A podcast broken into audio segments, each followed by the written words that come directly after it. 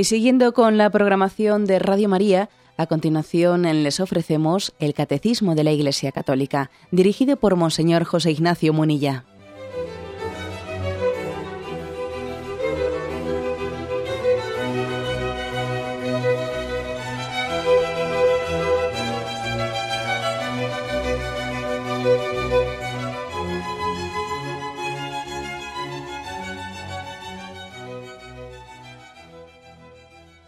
Cordial saludo a todos los oyentes de Radio María. Un día más, con la gracia del Señor, proseguimos el comentario del Catecismo de nuestra Madre la Iglesia. Estamos hoy en el punto 2355. Se habla en él de otra de las ofensas a la castidad, en concreto la prostitución. Es el tema que hoy tratamos en este contexto del sexto mandamiento en el que estamos inmersos un punto, el 2355, que dice así. La prostitución atenta contra la dignidad de la persona que se prostituye, puesto que queda reducida al placer venéreo que se saca de ella. El que paga peca gravemente contra sí mismo, quebranta la castidad a la que lo comprometió su bautismo y mancha su cuerpo, templo del Espíritu Santo. La prostitución constituye una lacra social habitualmente afecta a las mujeres, pero también a los hombres, los niños y los adolescentes. En estos dos últimos casos el pecado entraña también un escándalo. Es siempre gravemente pecaminoso dedicarse a la prostitución, pero la miseria, el chantaje y la presión social pueden atenuar la imputabilidad de la falta. Bueno, la afirmación primera es pues, que la prostitución atenta gravemente contra contra la dignidad de la persona. Yo diría tanto de la de que se prostituye como la del cliente, ¿no? En ambos casos, ¿no? Porque reduce, está reduciendo el sexo de una manera muy burda, muy crasa. Hay que decir que la prostitución, pues bueno, entre los diversos pecados de la, en los que se puede expresar la fornicación, de eso hablábamos ayer, entre los diversos pecados, pues uno quizás de los más crasos, pues es el de la fornicación, ¿no? Que reduce el, el sexo a un objeto de consumo. En otras formas de pecar contra la fornicación parece que eh, pues, se, disimula, eh, se pretende justificar pues, con una, aparente atracción hacia otra persona o incluso pues, con un enamoramiento, lo que sea, pero en este caso, en el caso de, la, de la prostitución, pues parece que se desenmascara claramente, ¿no? Se desenmascara lo que hay detrás de la fornicación que es sencillamente una desligación completa y total del sexo para, eh, para la vocación a la que Dios nos había llamado. ¿no? Se convierte en un objeto de consumo. Supone un venderse, es decir, eh, la, prostituta, eh, quien, quien, ejerce la prostitución, se vende, ¿no? Vende su cuerpo. Y quien, quien se convierte en cliente está comprando sexo, ¿no? Ocurriendo que al comprar sexo, está, está también inevitablemente comprando personas. ¿Por qué? Porque es inseparable, ¿no? Ya esto lo hemos dicho eh, por una por activa y por pasiva, ¿no? Es inseparable la sexualidad de la personalidad. Entonces, claro, cuando alguien dice, bueno, yo quiero comprar sexo, pero mm, aquí la persona a mí no me interesa. Mire usted, eso es imposible. Usted, al convertirse en cliente del sexo, está inevitablemente destrozando a la persona porque esta sexualidad está insertada en una persona, forma parte de, una persona con nombres, apellidos, relaciones humanas, como decíamos ayer, relaciones familiares. Luego, es inseparable el sexo de la persona. Y cuando alguien vende su cuerpo, vende su persona, vende su alma. Yo no puedo vender mi cuerpo sin vender mi alma. Y yo no puedo comprar un cuerpo sin estar también pretendiendo comprar una persona. Y aquí, por lo tanto, ¿no? motivo más profundo de, la intrínseca inmoralidad ¿eh? de la prostitución. Supone una esclavitud, supone una, una relación de posesión de las personas, de utilización de las personas, ¿no? Gravísima, claro. Bien, hay uno, esta es, digamos, eh, es la manera de explicar eh, la prostitución, su inmoralidad desde el punto de vista, pues como veis, un poco de, bueno, pues de ley natural. ¿eh? y de antropología, de antropología natural, aunque también es antropología teológica. Pero también este punto del catecismo nos ofrece unos argumentos ya, digamos, no ya de ley natural, sino estrictamente sobrenaturales, porque todos ellos confluyen. ¿eh? yo creo que tenemos que saber conjugar los argumentos más de, dignidad eh, natural, de, ley natural, como estos que acabo de utilizar yo ahora mismo, de la esclavitud, del comprar las personas queriendo comprar su cuerpo, etcétera, pero también conjugarlos con los argumentos más estrictamente sobrenaturales, que son principalmente a quien nos los ofrece este punto del catecismo en 1 Corintios capítulo 6, versículo del 15 del 15 al 20, ¿no? Ahí dice que el cuerpo no es para la fornicación, sino para el Señor. ¿No sabéis que vuestros cuerpos son miembros de Cristo? ¿Y había de tomar yo los miembros de Cristo para hacerlos miembros de prostituta? De ningún modo. ¿O no sabéis que quien se une a la prostituta se hace un solo cuerpo con ella?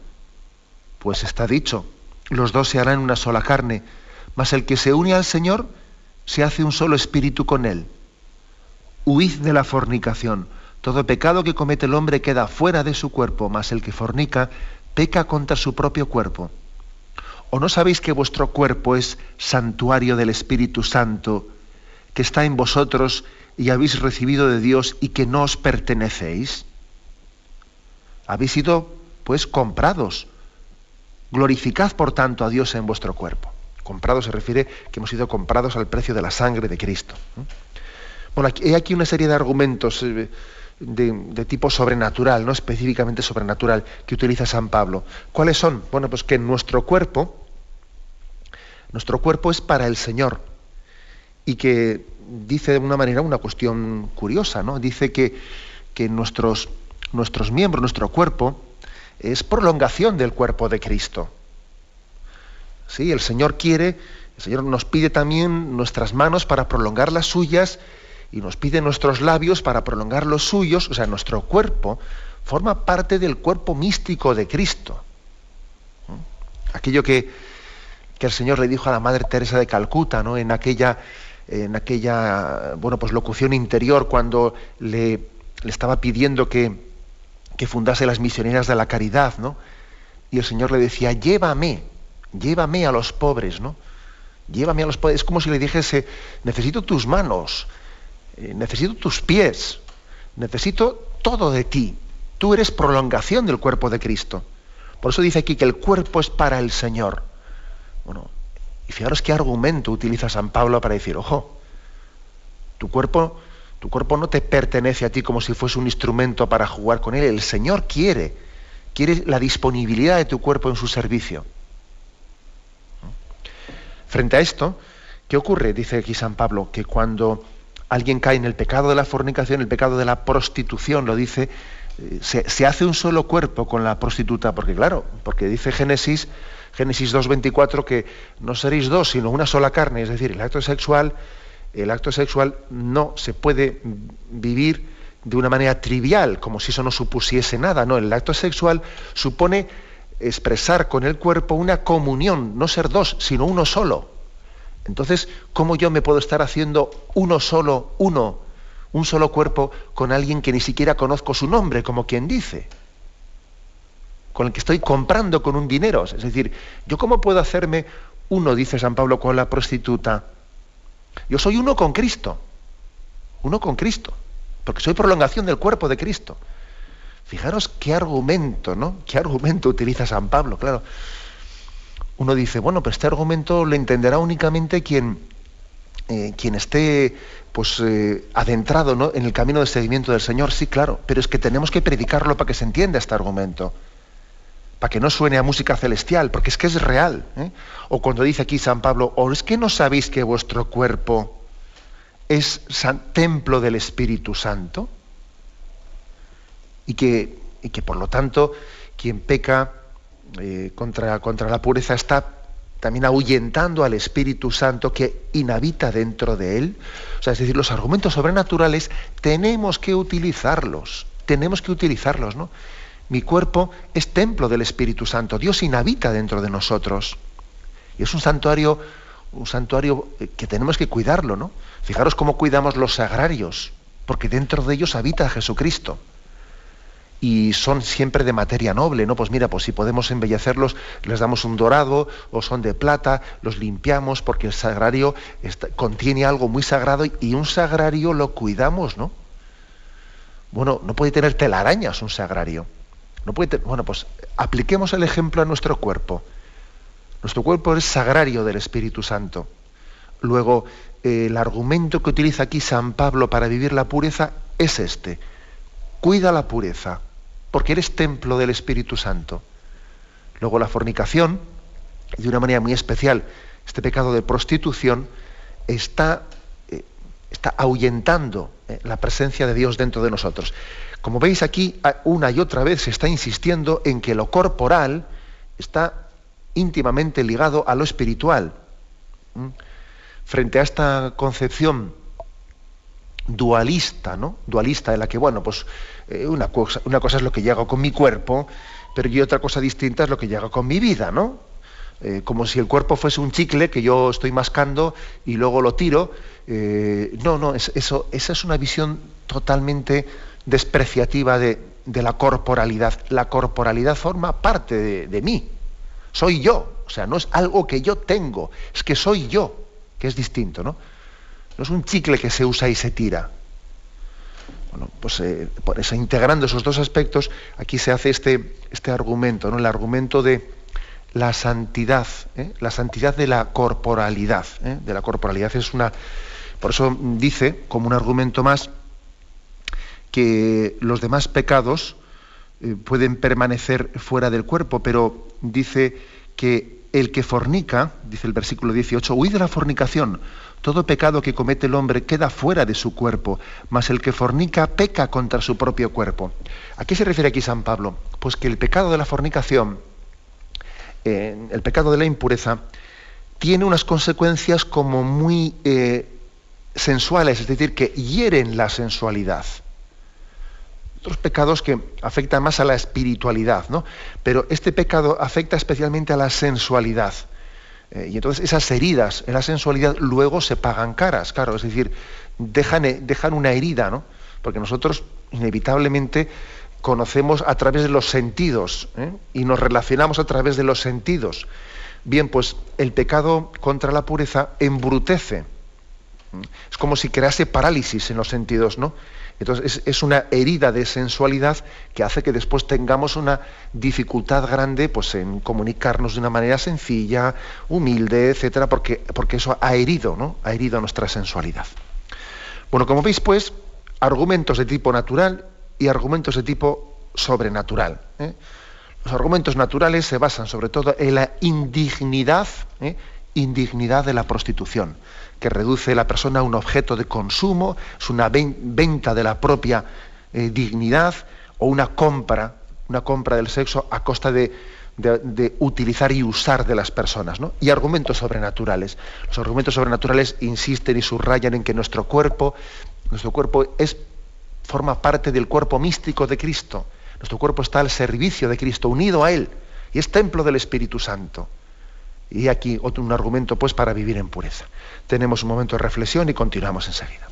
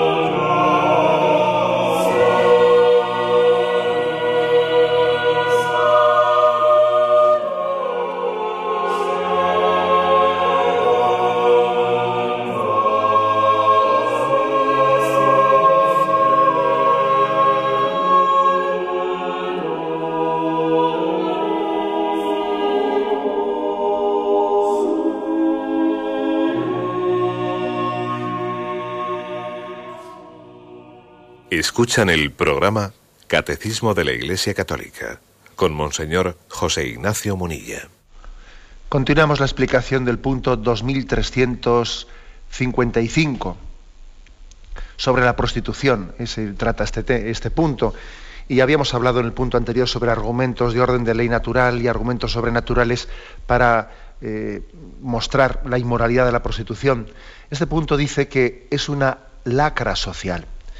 Pues bien, quiero ahora hacer una reflexión sirviéndome de un documento publicado por el Consejo Pontificio para la Pastoral de los Inmigrantes e Itinerantes, un documento que fue publicado en agosto del 2007.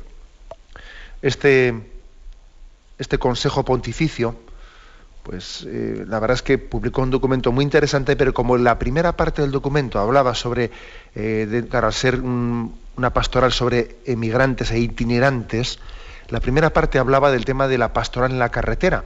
Y entonces, bueno, pues la verdad es que el documento a nivel de medios de comunicación se centró únicamente en lo primero, en la primera parte del documento. Y pasó desapercibida otras partes del documento también muy interesantes. ¿no? Pasó desapercibido la segunda parte, principalmente, que era pastoral para la liberación de las mujeres de la calle. Importantísimo esta segunda parte de este documento. ¿eh? Repito, Consejo Pontificio para la Pastoral de Inmigrantes e Itinerantes. Orientaciones ¿eh? para esta pastoral de la carretera y de la calle. Así lo, utilizaron. Claro, todo el mundo se quedó con la primera parte de lo de la carretera, pero luego se olvidaron de lo de la calle, ¿no? Y la segunda parte era la liberación ¿eh? de las mujeres de la calle. Entonces, sirviéndome de algunas, ¿eh? de algunas de las partes de este, de algunas expresiones y puntos de este documento, decir que bueno que Juan Pablo II y Benedicto XVI en diversos discursos suyos han hablado específicamente de esto. ¿eh? Por ejemplo, en un texto, en una homilía pronunciada por el Papa Juan Pablo II, recojo este párrafo que dice, mirando también uno de los aspectos más delicados de la situación femenina en el mundo, ¿cómo no recordar la larga y humillante historia, a menudo subterránea, de abusos cometidos contra las mujeres en el campo de la sexualidad. A las puertas del tercer milenio no podemos permanecer impasibles y resignados ante este fenómeno.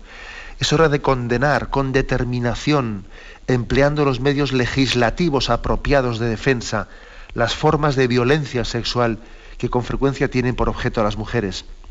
En nombre en nombre del respeto de la persona no podemos además no denunciar la difundida cultura hedonística y comercial que promueve la explotación sistemática de la sexualidad, induciendo a chicas incluso de muy joven edad a caer en, la, en los ambientes de la corrupción y hacer uso mercenario de su cuerpo. Uso mercenario de su cuerpo, dice el Papa. ¿no? Quizás de esta, de esta, de esta, vamos, de estas declaraciones en este discurso del Papa, yo sobre todo destacaría que Juan Pablo II insiste en que hay que denunciar la cultura, o sea, la cultura hedonista y comercial de fondo. Es decir, no se puede luchar contra la prostitución sin luchar contra la cultura que la, que la ampara. Porque, por ejemplo, que, ¿dónde está la, frontera entre la pornografía y la prostitución? Es que prácticamente no hay, no hay frontera. Si tú no, si tú no luchas contra la prostitución, perdón, contra la pornografía, es imposible que luches contra la prostitución. Claro, ¿por qué? Porque la prostitución la ves en la calle. Bueno, pero lo otro, para que salga en una revista o salga en internet o salga en, una película, ha tenido que prostituirse alguien. Luego, la frontera entre pornografía y prostitución no existe. Todo está en, el mismo ambiente, ¿no? en el mismo clima de cultura hedonista y comercial. Esto es una, yo creo que una, una, una reflexión pues muy inteligente y muy fundamental de Juan Pablo II. ¿no? Eh, Benedicto XVI afirmaba la siguiente, vamos, en otro discurso decía lo siguiente, el tráfico de seres humanos y sobre todo de mujeres prospera donde las oportunidades de mejorar la propia condición de vida o simplemente de sobrevivir son escasas. Es fácil para los traficantes ofrecer sus propios servicios a las víctimas, que a menudo no sospechan ni siquiera lejanamente lo que tendrán que afrontar más adelante. En algunos casos, mujeres y jovencitas están destinadas a ser explotadas luego en el trabajo, casi como esclavas, y no rara vez también en la industria del sexo. En la imposibilidad de profundizar en el análisis de las consecuencias de ese tipo de migración, hago mía la condena ya expresada por Juan Pablo II contra la difundida cultura hedonista y mercantil que promueve la explotación sistemática de la sexualidad. O sea, que Benedicto XVI hacía referencia ¿no? a las palabras de Juan Pablo II, pero añadía sobre todo, sobre todo pues, una denuncia a que quizás lo propio, lo, más característico de nuestros días, es unir la prostitución al tema del tráfico de seres humanos en la migración. Es lo característico de nuestros tiempos. La prostitución es una forma de esclavitud. Esto es lo que dice este eh, documento del Consejo Pontificio y, es que yo creo que esta es una frase que, es importante que la hagamos nuestra y que en nuestras conversaciones eh, la, argumentemos así. Es una forma de esclavitud. Es curioso, ¿no? Porque hoy en día se vende eh, mujeres libres, mujeres de moral libre, pero ¿qué libre? si es una explotación está vinculada incluso al tráfico de seres humanos, supone un acto de violencia ¿no? que ofende a la dignidad del hombre. Muchas veces somos conscientes de que las propias mujeres implicadas en la prostitución experimentan, han experimentado violencias y abusos sexuales en su infancia. Bueno, o sencillamente se han metido en la prostitución con la esperanza de tener un respaldo económico mínimo para poder subsistir y para poder vivir, o para responder a deudas, o para pagar billetes con los cuales han llegado hasta Europa. Y bueno, porque es que aquí más o menos en, España, en este momento, el, tanto por ciento de prostitución extranjera, pues puede estar en 80-90%. O sea, que, que, hablar en este contexto ¿no? de, mujer, mujeres libres o mujeres de moral libre, ¿no? es que es absurdo. La prostitución es una esclavitud, es una esclavitud. Y los clientes de la prostitución son negreros. ¿Eh?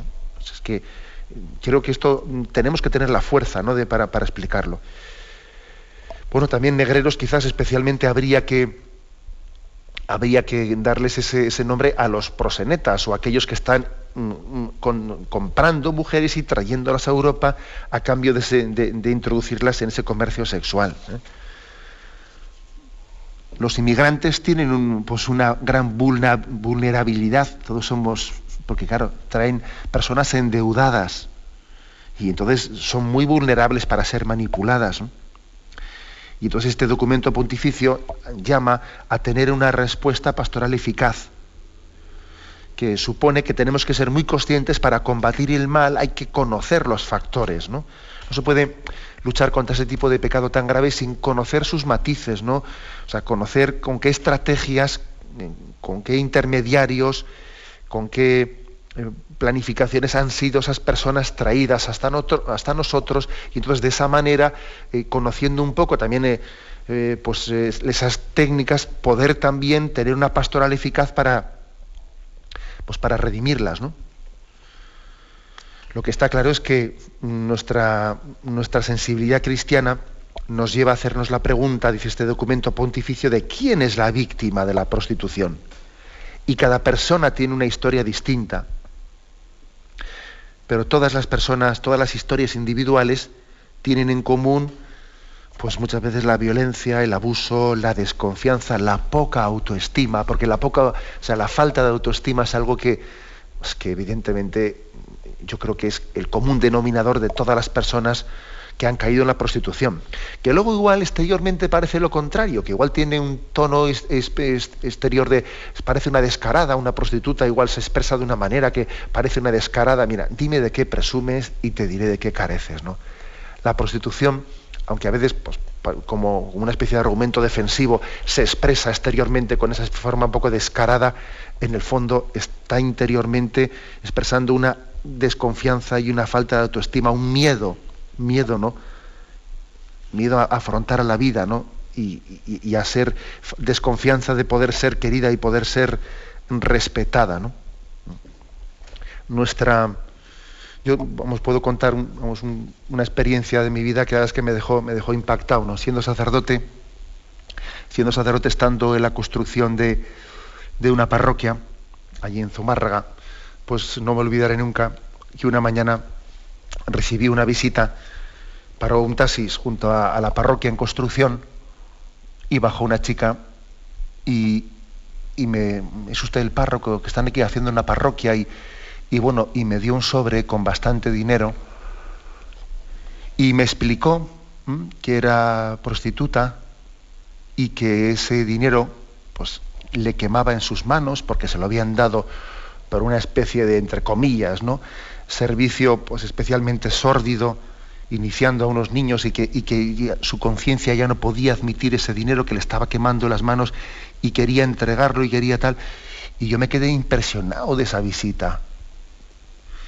Lógicamente, pues yo intenté a esa persona pues que su gesto no se quedase únicamente en ese, en ese acto puntual, ¿no? sino, sino decirle si, si, si, Dios te ha dado esa, esa delicadeza de conciencia de, de, ser consciente de que, de que tenías que hacer un gesto de este estilo, ¿no? Como para, para reparar, para.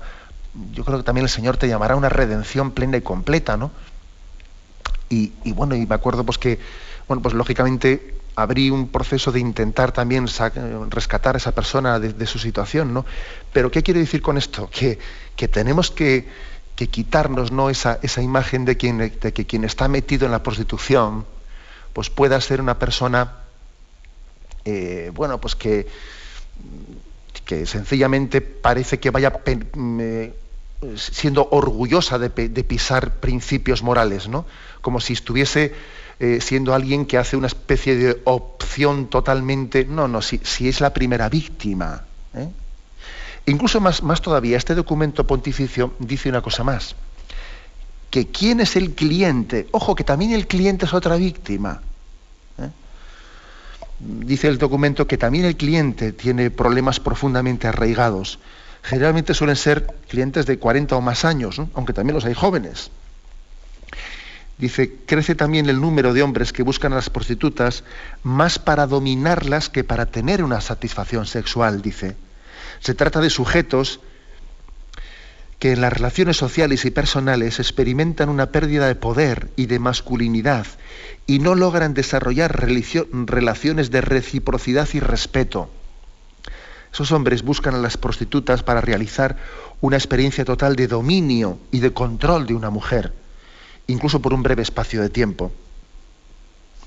El cliente, entre comillas, debe ser ayudado a resolver sus problemas más íntimos y a encontrar las modalidades adecuadas para dirigir sus tendencias sexuales. Comprar sexo no resuelve los problemas, está de alguna manera tapando frustraciones, pues una especie de sensación de fracaso en la vida, soledad interior, falta de relaciones auténticas. ¿no? Es curioso porque, digamos que este documento para sorpresa, ¿no? Nos recuerda también que otra víctima de la prostitución es el propio cliente, que también está lleno de frustraciones interiores, ¿no? Cuando va a comprar sexo de esa manera. Bueno, hay que decir que la relación entre el hombre y la mujer, en muchos casos, pues no es una relación de respeto, sino, sino que de alguna manera al hombre, el hombre utiliza de una cierta, de su, de su posición de fuerza, para ejercer una especie de dominio, dominio sobre la mujer, y en eso, en eso está como tapando, tapando en esa especie de relación de animalidad, está tapando sus problemas y no, y no afrontándolos. Y también dice el documento algo que es, que es impresionante, dice, es particularmente triste constatar la participación de las mujeres en la opresión y la violencia perpetrada contra otras mujeres en las redes criminales vinculadas a la prostitución. Porque fíjate, a veces acabamos siendo cómplices de eso de lo que hemos sido víctimas. Eh, pues también hay mujeres que resulta que eh, se meten, se meten y acaban siendo cómplices de la red de prosenetas para ellas también dominar a otras mujeres. ¿no? En medio de todo esto, ¿qué es lo que dice el documento? Pues que la Iglesia está llamada, ¿no?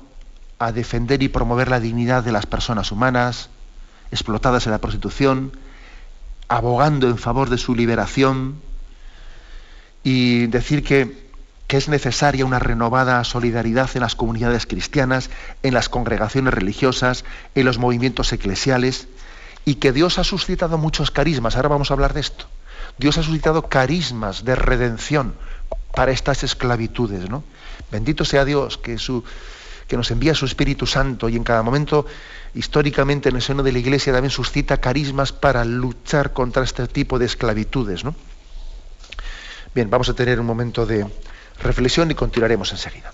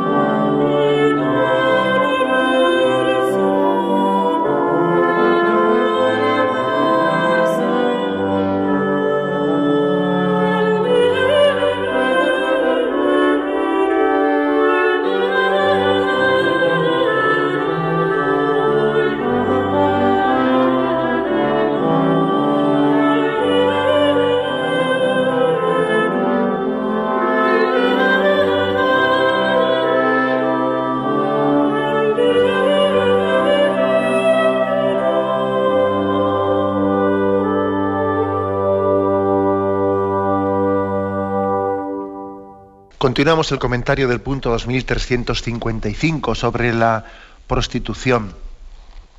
Y estábamos también sirviéndonos de, un documento, el documento pontificio sobre orientaciones para la pastoral de la carretera y de la calle, que en su parte segunda habla de la pastoral para la liberación de las mujeres de la calle.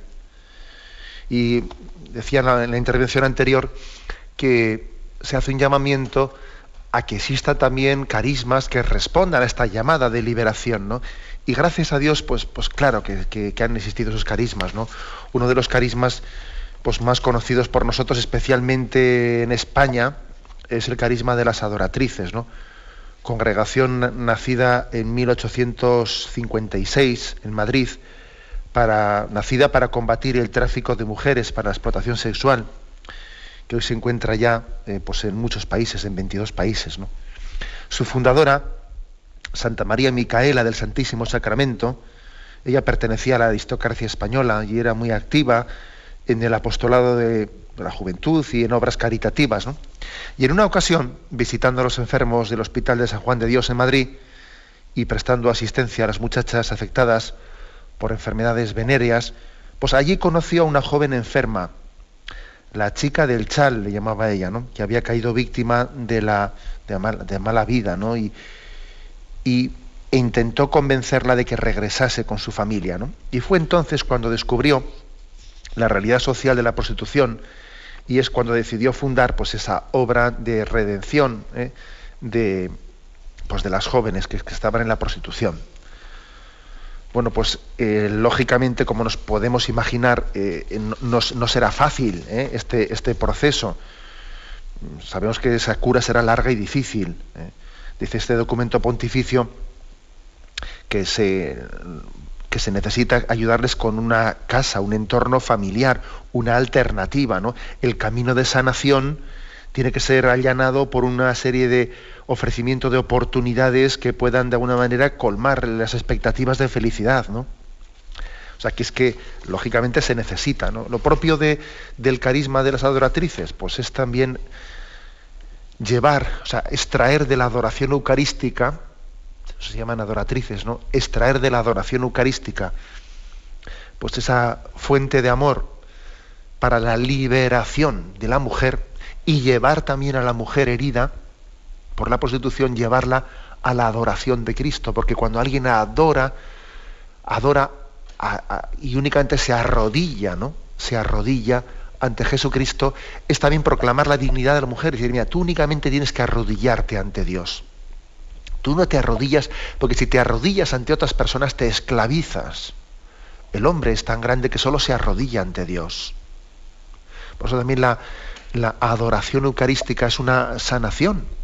Es una sanación. ¿no? Bueno, pues esto, esto que es muy, muy importante, también eh, quizás en España especialmente ese ha sido el carisma, pero también hay otros carismas.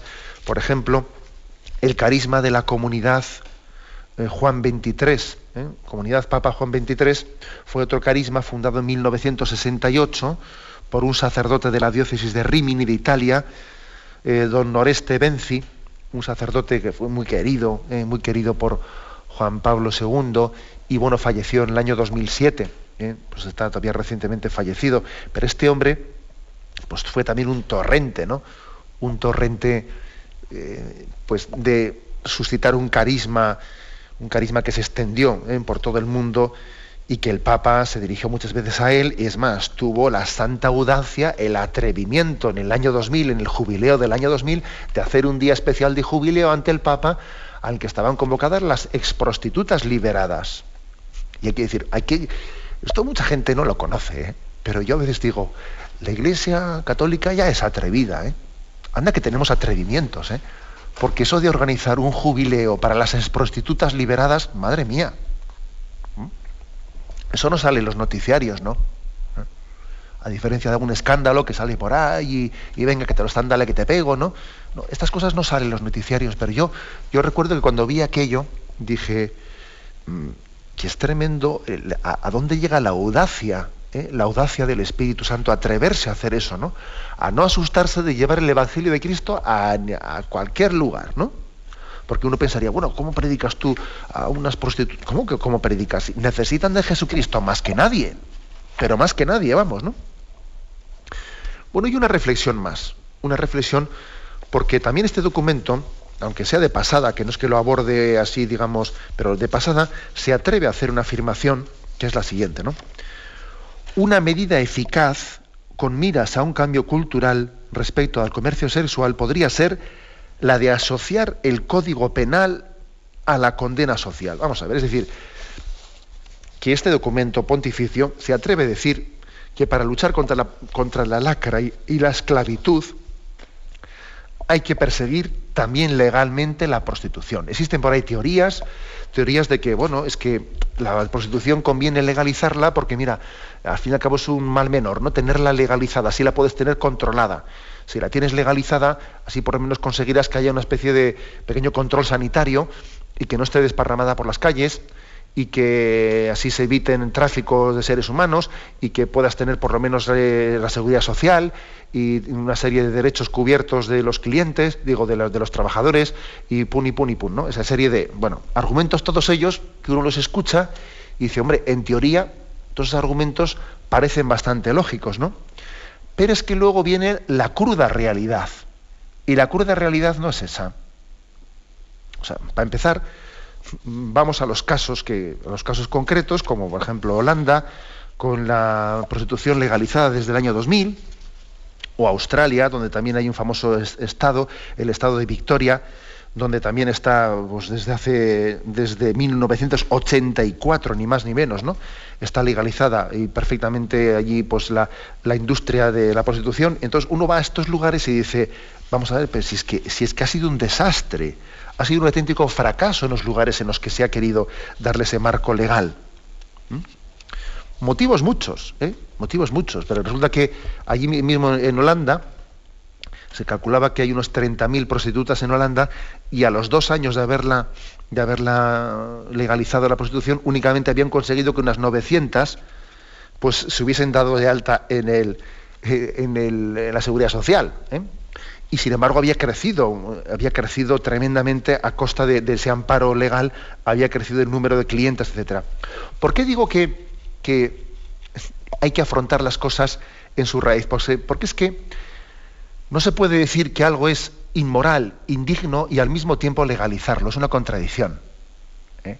Es como si dijésemos, bueno, como es incontrolable ¿no? el comercio de esclavos, por lo menos vamos a legalizarlo haciendo que los grilletes o que las eh, eh, que se ponen los pies o en el cuello de los esclavos, pues no, les hagan tanto daño. Entonces, venga, vamos a legalizar el comercio de esclavos, pero con unas, eh, con unas formas un poco humanizadoras de la esclavitud. Eso, eso es imposible. Y luego además pretender que, esta, que este tipo de gente, ¿no? me refiero a los prosenetas, los, los que están de alguna manera llevando adelante el comercio de, la prostitución, pretender que sean honestos, pagando impuestos, etcétera, etcétera, eso es ridículo. Pedir a ese tipo de personas honestidad en, su, en, una regulación económica laboral es pedir peras al olmo. Es como pedirle a un asesino que no robe Oiga, un asesino, para él robar es lo de menos ya, porque ha hecho lo más gordo. Es como si le dijésemos, perdonad un poco por los, por los ejemplos un poco brutos, es como si le dijésemos a un terrorista, oiga, eh, ya que usted eh, no, puedo, no puedo impedirle que sea terrorista, eh, por lo menos mm, pues hágalo de una manera en la que procure que sus atentados no sean delante de niños, o procure no manchar mucho, o procure, mire usted, o sea, cuando, alguien es capaz del mal mayor, luego no le pide a usted eh, que sea fino o, determinadas delicadezas para impedir males menores. es que eso es pedir peras al olmo. Y la experiencia lo demuestra. Eh, la experiencia lo demuestra. Que allí donde se ha legalizado la, prostitución no se, no se ha conseguido sino generarla más. Generarla más. Por lo tanto, ya sabemos que no es propio de la, lo propio de la Iglesia es, redimir la prostitución cambiando los corazones y buscando verdaderos verdaderos compromisos de, redención, ¿no? Pero claro, pero también es importante que las autoridades ayuden persiguiendo la prostitución. Porque las cosas cuando están más fáciles, pues, pues claro, es así. Cuando están más difíciles, o sea que también este argumento, frente a esa teoría de la liberalización, etcétera, pues este documento se atreve a decir esto. Se atreve a decir que entiende, no se mete a, no se, no se mete a fondo, ¿no? Sencillamente lo aumenta de que, de que es conveniente eh, la, persecución también eh, legal, eh, porque, porque lo contrario es, una, es, que es contradictorio. Legalizar algo que estamos diciendo que es indigno. Es contradictorio. En resumen, ¿no? En resumen que este punto 2355, pues por una parte explica explica el porqué de la profunda inmoralidad de la prostitución, pero al mismo tiempo es un canto y una llamada a la redención, a la redención, ¿no? Y fijémonos Jesucristo con qué delicadeza se acercó a la mujer pecadora y con qué sorpresa de los que le, le estaban allí observando, con qué sorpresa le dijo a aquella mujer, tampoco yo te condeno, vete y no peques más y aquella mujer se sintió profundamente impactada por el respeto con el que le trató Jesucristo. Por el respeto, se sintió querida. Quizás por primera vez en su vida, las palabras de Jesús le hacían sentirse querida y no utilizada. Vamos pues también a pedir ¿no? por todas las personas que han caído en esta esclavitud y pedir también su redención. y colaborar con ella, lógicamente, en la medida de nuestras posibilidades. Lo dejamos aquí y damos paso ahora a la intervención de los oyentes. Podéis llamar para formular vuestras preguntas al teléfono 917 107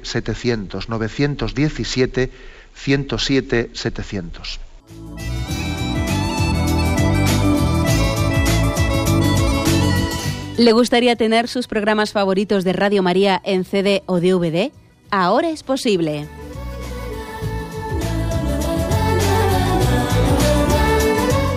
Le sugerimos que primero se informe en qué formato de audio lo puede escuchar en su equipo, DVD o CD, teniendo en cuenta que no todos los lectores de CD pueden reproducir el formato digital MP3 en el que enviamos nuestros programas.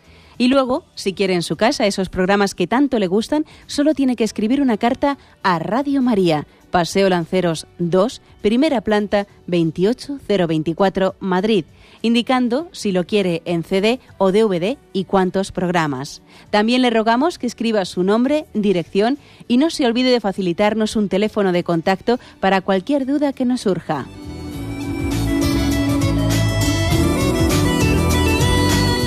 Radio María, más cerca de usted.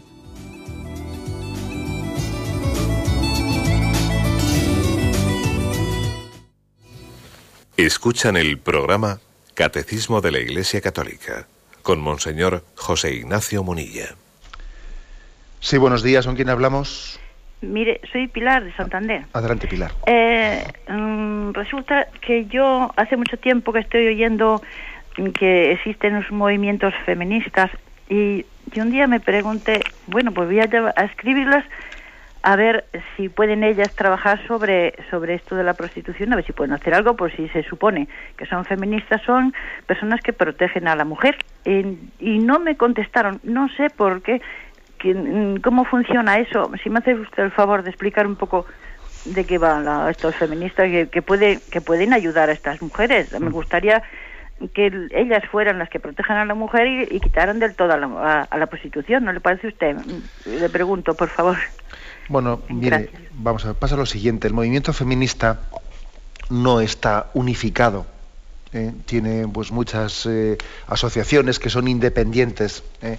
Y entonces yo por lo que conozco y por lo que este mismo documento pontificio al que me he referido, ¿no? pues también hace referencia, el movimiento feminista tiene asociaciones que son profundamente contrarias a la prostitución porque entienden que es una esclavitud de la mujer y entienden que es totalmente denigrante para la, mujer la prostitución y también en el movimiento feminista pues hay hay asociaciones que promueven la legalización de la prostitución para que, para que la mujer por lo menos tenga una dignidad laboral y cosas por el estilo. ¿no?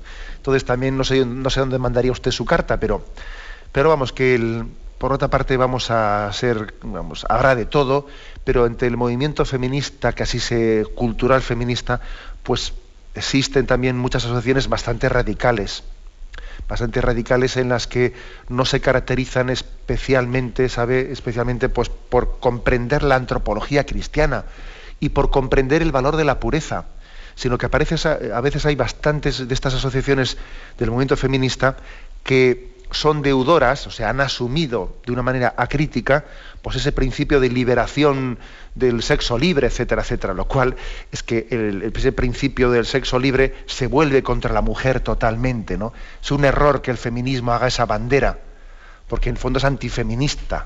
¿eh? Yo creo que, en el fondo, el principio, el valor de la castidad, el valor de la pureza, es el, yo diría, la fuente del respeto a la mujer así de claro. ¿eh? Yo sé que habrá pocos movimientos feministas que asuman lo que acabo de decir, pero es que esto es así. No hay, no hay nada que garantice más el respeto a la dignidad de la mujer que estimar el valor de la pureza y de la castidad. Para que la mujer no sea usada ¿eh? como un objeto. Eso es lo que le garantiza su dignidad, el respeto de la castidad y de la, y de la pureza. Adelante, vamos a pasar un siguiente, un siguiente oyente. Buenos días. Buenos días, soy la muchachita de Jerez, la muchachita ciega, Adelante. María Reyes. Adelante, María Reyes. Mire, ¿se acuerda que yo hace tiempo también le comenté mm, que yo, el, por mi tema de los cupones, yo tenía que dejar la venta porque tenía acoso sexual de los clientes? Sí, ya recuerdo, sí. Pues mm, he tenido que dejar fin a la venta porque es que yo lo que digo, que la ONCE debería de preocuparse más por las mujeres, por la seguridad de las mujeres que venden los cupones, porque están muy expuestas y yo hace dos veranos, pues tuve un caso cuando yo vendía en un lugar que mmm, vendí cupones a dos hombres y ahora yo escuché cuando se marchaban que uno de ellos le decía al otro, anda qué bien sería esta para prostitución. Y entonces yo cogí el móvil, llamé a la policía porque yo me asusté muchísimo y eso es que es un peligro, porque es que somos mujeres que por desgracia, por suerte, estamos agraciadas con el físico, o sea, con belleza física. Y yo creo que eso más que una que una, una cosa buena es una desgracia. Y la ONCE debería de hacer mucho hincapié porque es que estamos, las mujeres ciegas estamos expuestas, es que es un peligro. Yo he tenido que dejar la venta y ahora el tribunal médico pues, me está tramitando la invalidez porque es que es un peligro. Yo estoy psicológicamente... ¿Sabe cómo le digo, no? De acuerdo, muchas gracias por su testimonio. Y además yo me imagino por supuesto que yo creo que, que, ese tipo de minusvalía, como es la ceguera, pues todavía hay que tener un cuidado superior, porque ese, ese, ese, eh, ese miedo que usted expresa es totalmente también explicable, ¿no? Explicable. El hecho de tener una invidencia, vamos, nos cuesta imaginarnos ¿no? a los demás, pero lógicamente este mundo tan egoísta ¿no? y, tan cruel del que estamos rodeados y circundados, pues yo me imagino que desde una invidencia todavía será, se percibirá de una manera mucho más cruel. ¿no? Ese tipo de comentarios agresivos, etcétera, que a veces se realizan. Ahora a mí me parece terrorífico pues que todavía seamos tan sea, tan insensibles de acercarnos a una mujer invidente aprovechando su invidencia todavía para hacer comentarios. Pues eso todavía es una muestra de hasta dónde se nos puede endurecer el corazón, ¿eh? ni más ni menos. ¿no? Bueno, damos paso a un siguiente oyente. Buenos días. Sí, buenos días, le escuchamos. Sí. Ay, mire, padre. Adelante. Yo la pregunta que le voy a hacer es basada en el tema de ayer que llamé creyendo que, se podía hacer la pregunta y fue grabado. Bueno, mm, como no lo apunté, no sé si me voy a saber explicar bien, pero le digo, las palabras de, del Evangelio que dice en el cielo, que dice Jesucristo, el cielo y la tierra pasarán, pero mis palabras no pasarán. Usted en, en, su exposición dijo algo que para mí, se, que ahora mismo no lo recuerdo exactamente sus palabras, pero para mí se contradecían a esto o yo sentí una confusión grande.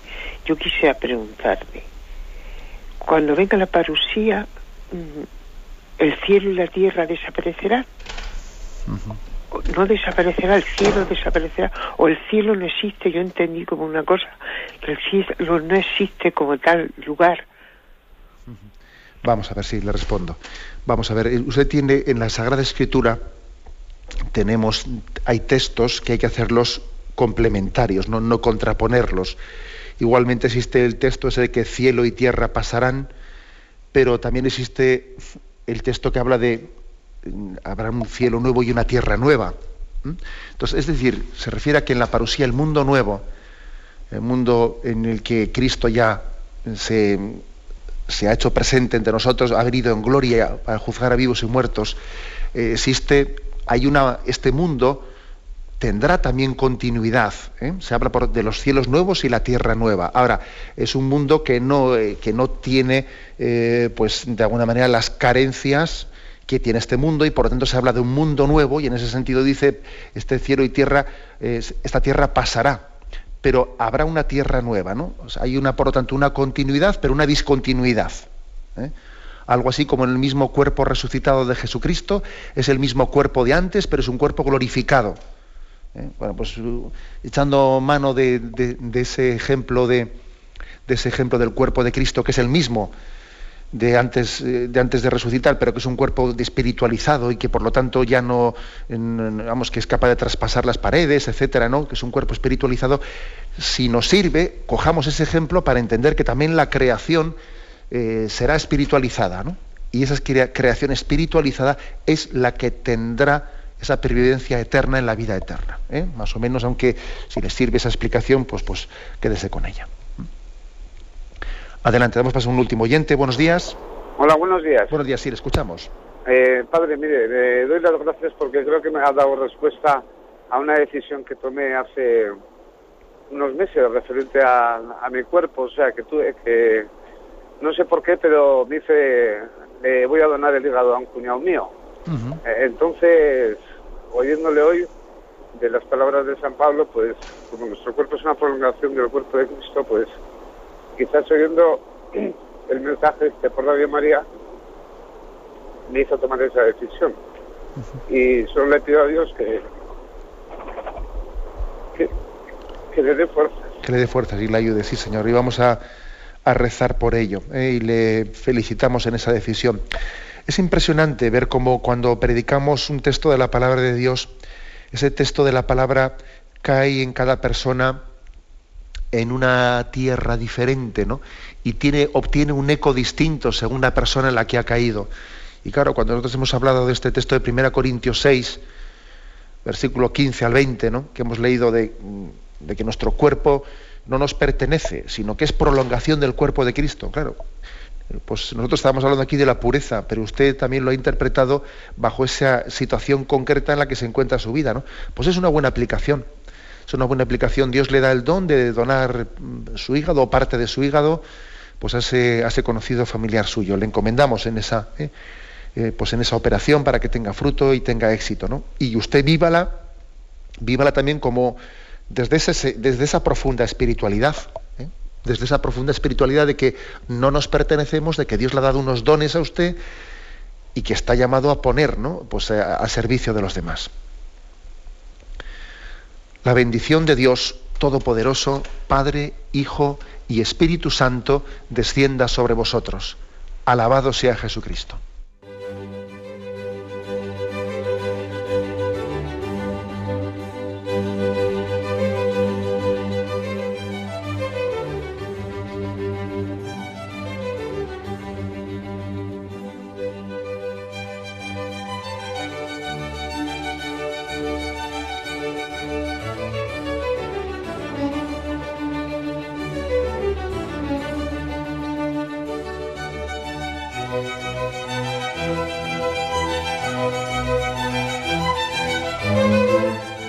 Han podido escuchar en Radio María el Catecismo de la Iglesia Católica, dirigido por Monseñor José Ignacio Munilla.